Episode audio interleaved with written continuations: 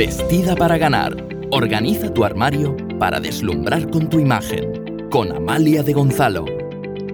Hola, mi nombre es Amalia de Gonzalo y estoy contigo otro día más en otro podcast más. Y hoy la verdad es que te quiero hablar de un tema que me ronda la cabeza desde hace tiempo. Y quería compartirlo contigo, bueno, y de hecho pensé en que sería un tema interesante a tratar de cara al verano. No tiene absolutamente nada que ver con la ropa, no tiene absolutamente nada que ver con el tema que estamos hablando en el podcast, pero como te decía al principio de mi presentación, aparte de coach de imagen, también soy madre y bueno, como quiero compartir también contigo cosas y que me conozcas un poco mejor eh, y sobre todo teniendo en cuenta con el confinamiento y estos, estas semanas, estos meses tan raros que hemos eh, vivido, pues a mí me ha ocurrido algo que quería compartir contigo.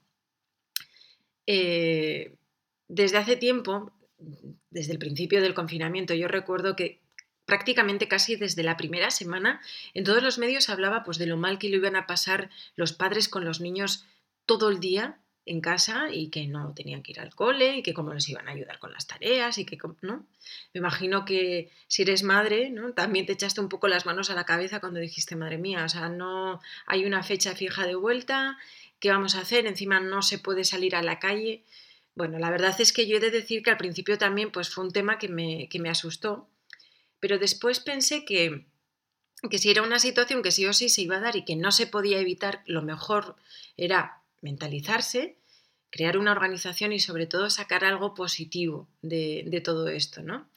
Entonces, bueno, en mi caso, que no sé si está bien o no, pero bueno, en mi caso organicé lo que son todos los dispositivos electrónicos que tenía a mano.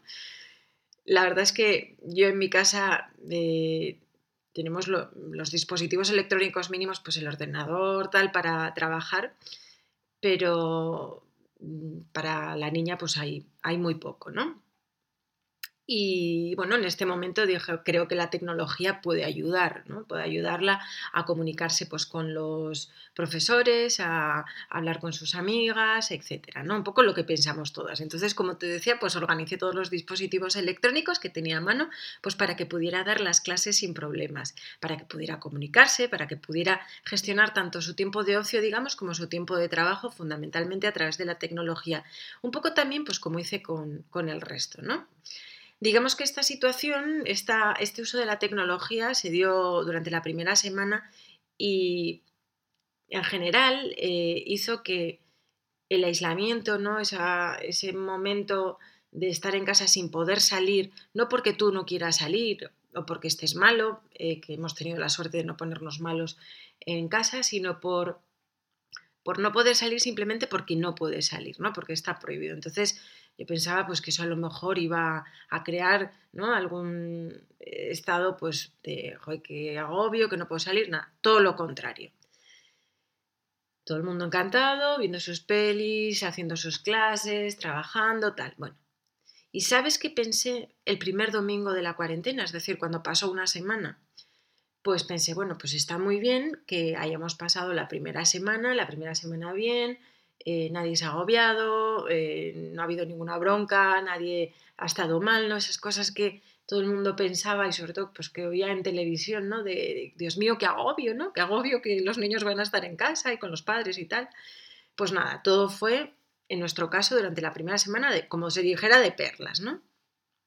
Pero el domingo, haciendo una pequeña reflexión de la semana, porque bueno, a nivel personal y a nivel laboral, ¿no? También me gusta hacer una reflexión semanal sobre cómo he llevado la agenda y tal, pues pensé a nivel personal ¿no? en, cómo había cambiado la gestión del tiempo. Y me acordé de una persona en aquel momento. Y es una persona a la que no he conocido, pero de la que he oído hablar mucho y muy bien, y era en mi abuela, mi abuela materna. Como te digo, pues no la conocí, eh, pero mi madre me ha hablado mucho de ella y como una buena mujer y luchadora que vivió, como bueno, pues puede que muchas de vuestras abuelas, la guerra civil, estaba acostumbrada a no tener, a no tener absolutamente nada, porque la sociedad vivió pues otra catarsis, igual que la que hemos estado viviendo nosotros ahora, o la que estamos viviendo nosotros ahora, y bueno, pues ella y, socialmente muchísima gente vivía con pocas cosas, ¿no? Y bueno, me acuerdo ahora mismo de un dicho que decía Winston Churchill, que la verdad es que me encanta, y es que la presión hace diamantes. Y algo así ocurrió con mi madre, ¿no? Con su hija, la hija de mi abuela, que de no tener nada lo consiguió todo. Y no solo para ella, sino también para mis hermanos y para mí. Ojo, igual que mi madre, también mi padre, ¿eh? que en paz descanse, pero he de reconocer que tengo especial debilidad por mi madre, por cómo ha luchado y cómo ha hecho las cosas desde el principio. Bueno, a lo que voy. El caso es que me puse a pensar eh, en mi abuela y si además eh, de, de, cuarentena, ¿no? Pues pensé, imagínate cómo lo hubiera vivido ella, ¿no? En lugar de, de tener toda esta tecnología durante la cuarentena, para entretener a nuestros hijos y que nos dejaran, digamos, tiempo para trabajar eh, con la tecnología y tal, ¿qué hubiera pasado si no hubiéramos tenido nada de eso? Si nos hubiéramos tenido que quedar en casa, ¿cómo se habría gestionado socialmente? Ya no te digo mi familia o con mi hija, sino cómo se hubiera gestionado socialmente. Pues pienso que hubiera sido terrible, pero no terrible por, por el hecho de tener que estar en casa y no tener un ordenador o un portátil, sino terrible porque socialmente estamos acostumbrados y tenemos entre comillas, con niveles, pero una dependencia ¿no? de todos estos elementos tecnológicos. Así es que después de hacer esta reflexión aquel domingo, decidí probar y arriesgarme a ver qué pasaba a hacer algo. Hacer algo eh, que sabía que iba a romper esa tranquilidad tecnológica que se había instaurado en casa. ¿no? Entonces, esta, esta situación que pensé que, bueno, pues si, iba a crear un hito nuevo ¿no? en la convivencia, pues era bueno hacerlo, ¿no? Y quité la tablet, quité el ordenador, eh, no había, digamos, barra libre, sino que había unas horas para trabajar, pero había unas horas para aburrirse, unas horas para no tener tecnología, para no ver una peli, para no estar comunicándome continuamente con, gente de fuera o, continuamente gestionando esa emoción desde fuera sino gestionar las emociones y la situación desde dentro, ¿no? Eh, así es que bueno, pues lo que ocurrió eh, al principio pues fue nada, no, pasó nada, pero sí que hubo algún momento en el que hubo algún lloro de, ojalá me apetece ver una peli porque no puedo verla, tal, ¿no? Entonces, esto, el que ocurriera esto, me dio más fuerza para seguir con la idea que tenía delante. Cogí y decidí pues, que a lo largo de la semana había eh, por la mañana unas horas de trabajo en las que obviamente se necesitaban los dispositivos tecnológicos, pero después de comer pues había que hacer actividades y cosas que no implicaran la tecnología. Había unas horas concretas reservadas para hacer llamadas telefónicas o videoconferencias em, y para ello pues se necesitaba esto.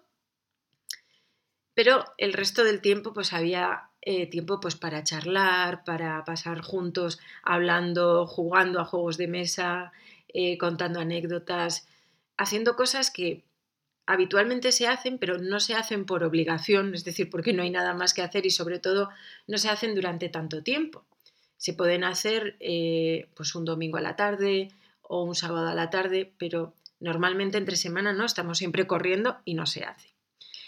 Así es que el resultado, sobre todo al principio, eh, a mí me dio fuerza pues para, pensar que era bueno, que aunque arriesgara esa tranquilidad, digamos, ¿no? que todo el mundo estaba temiendo que no iba a haber en las casas porque qué iban a hacer los padres con los niños, pues decidí que aunque arriesgara esa tranquilidad que me iba a dar la seguridad de dejar eh, a mi hija enchufada ¿no? a una peli a la tarde, pues decidí quitarlo. Y e invertir o que ella aprendiera a invertir su tiempo en algo. ¿Por qué, digamos, no cambiar estos momentos libres, quitar un poco de toda esa tecnología y, haciendo alusión al título del podcast, eh, enseñarle a que se aburriera. ¿Y por qué? ¿Por qué no? Si te estarás preguntando, pues yo también tengo hijas y no pasa nada porque les dejo hijos y no pasa nada porque les deje eh, ver una peli todas las tardes. Bueno, mm, estoy de acuerdo contigo, pero también pienso que los grandes genios, y ojo, mi hija ni pretendo que sea un genio, pretendo que sea feliz y que, y que haga lo, lo, que ella quiere hacer en esta vida. Tampoco pretendo formar a un genio que si lo es perfecto y si no lo es también. Pero los grandes genios han hecho sus descubrimientos en momentos de gran aburrimiento. Em, no, no, tiene por qué. No, no, tiene por qué. O sea, no, no dejo que, que, ella se aburra simplemente porque descubra eh, la teoría de la gravedad, la ley de la gravedad, ¿no? Como le vino a Newton cuando estaba tranquilamente sentado pensando en sus cosas, imagino que aburrido, sino simplemente quiero que se aburra para poder explotar su creatividad. Bueno, pues el resultado, después de unas horas, el primer día, ¿eh? no te digo ya los tres o cuatro días, fue sorprendente porque se sentó tranquilamente pues, a leer, a dibujar, a hacer manualidades, a hacer inventos con las cosas que tenía a mano y después pues otra vez se puso a leer. Y esto es algo que he pensado muchas veces, mucho antes de esta situación, sobre todo cuando era más pequeña.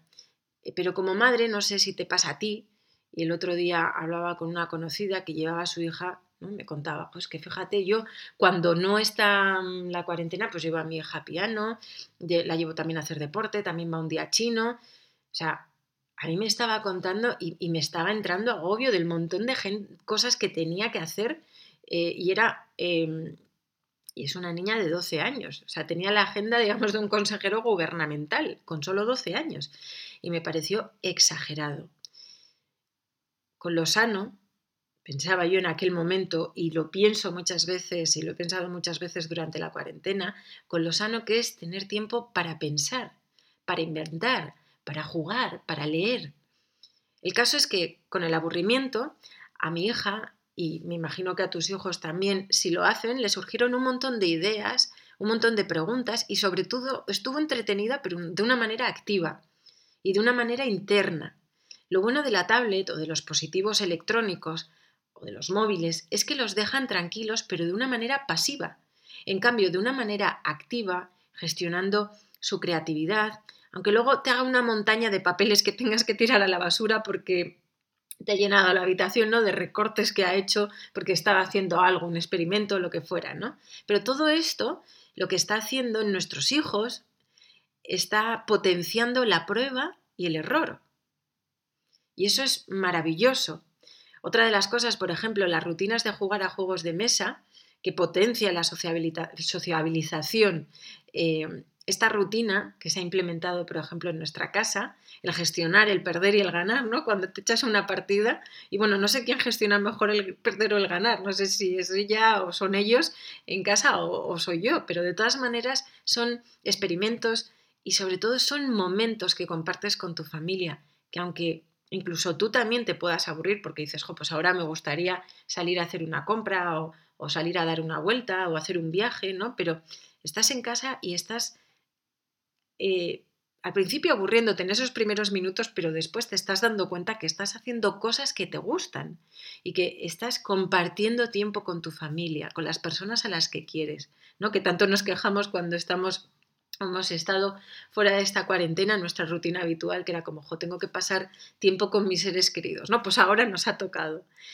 Entonces, ahora nosotras, nosotros todos, eh, que hacemos todo esto desde la cultura del bienestar, nuestras abuelas lo hacían desde la necesidad, a mí en cierta manera este experimento, que al final se ha convertido en algo totalmente instaurado, me ha dado la posibilidad de darme cuenta que era algo que ya sabía, sobre todo porque había descubierto en los veranos, pero eh, me ha ayudado a ratificar, a, potenciar y a darme cuenta de lo importante que es dejar que los niños se aburran, que tengan tiempo para ellos, para pensar, para frustrarse quizá en un momento dado, pues porque, joder, pues están solos, ¿no? Han estado eh, aislados, no podían salir, pero esa frustración que también tienen que aprender a gestionarla, les ayuda a hacerse más fuertes y a aceptar qué cosas se pueden tener en determinados momentos y qué cosas no, que socialmente también pienso que como vivimos en una cultura del bienestar también nos cuesta.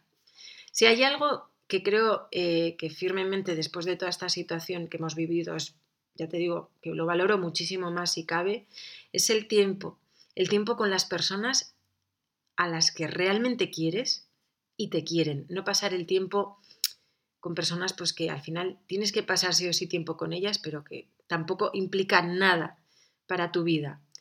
Y lo duro que es perder a esas personas a las que quieres o no poder tocarlas o no poder estar con ellas de una manera irremediable, no porque tú no quieras o porque vaya a ser algo temporal, que en este caso ha sido algo temporal, pero también ha sobrevolado ¿no? por encima como ese, esa nube de, inseguridad, ¿no? de miedo, de, de que a cualquiera le podía tocar. ¿Llegan tiempos difíciles? No lo sé. Si se analiza la historia, pues los periodos de bonanza y los periodos de catástrofes son cíclicos socialmente, pero lo que perdura para siempre es una buena educación en valores de nuestros hijos, de los hijos de todos, y cómo va a ser nuestra sociedad futura si están dormidos, si son pasivos gracias a la tecnología. Si miran más, digamos, para adentro de manera pasiva, que para adentro y para afuera de una manera activa, pensando, investigando, aburriéndose, creando. No sé si tú también que me escuchas, si eres madre y te ha ocurrido esto o algo parecido, compártelo conmigo.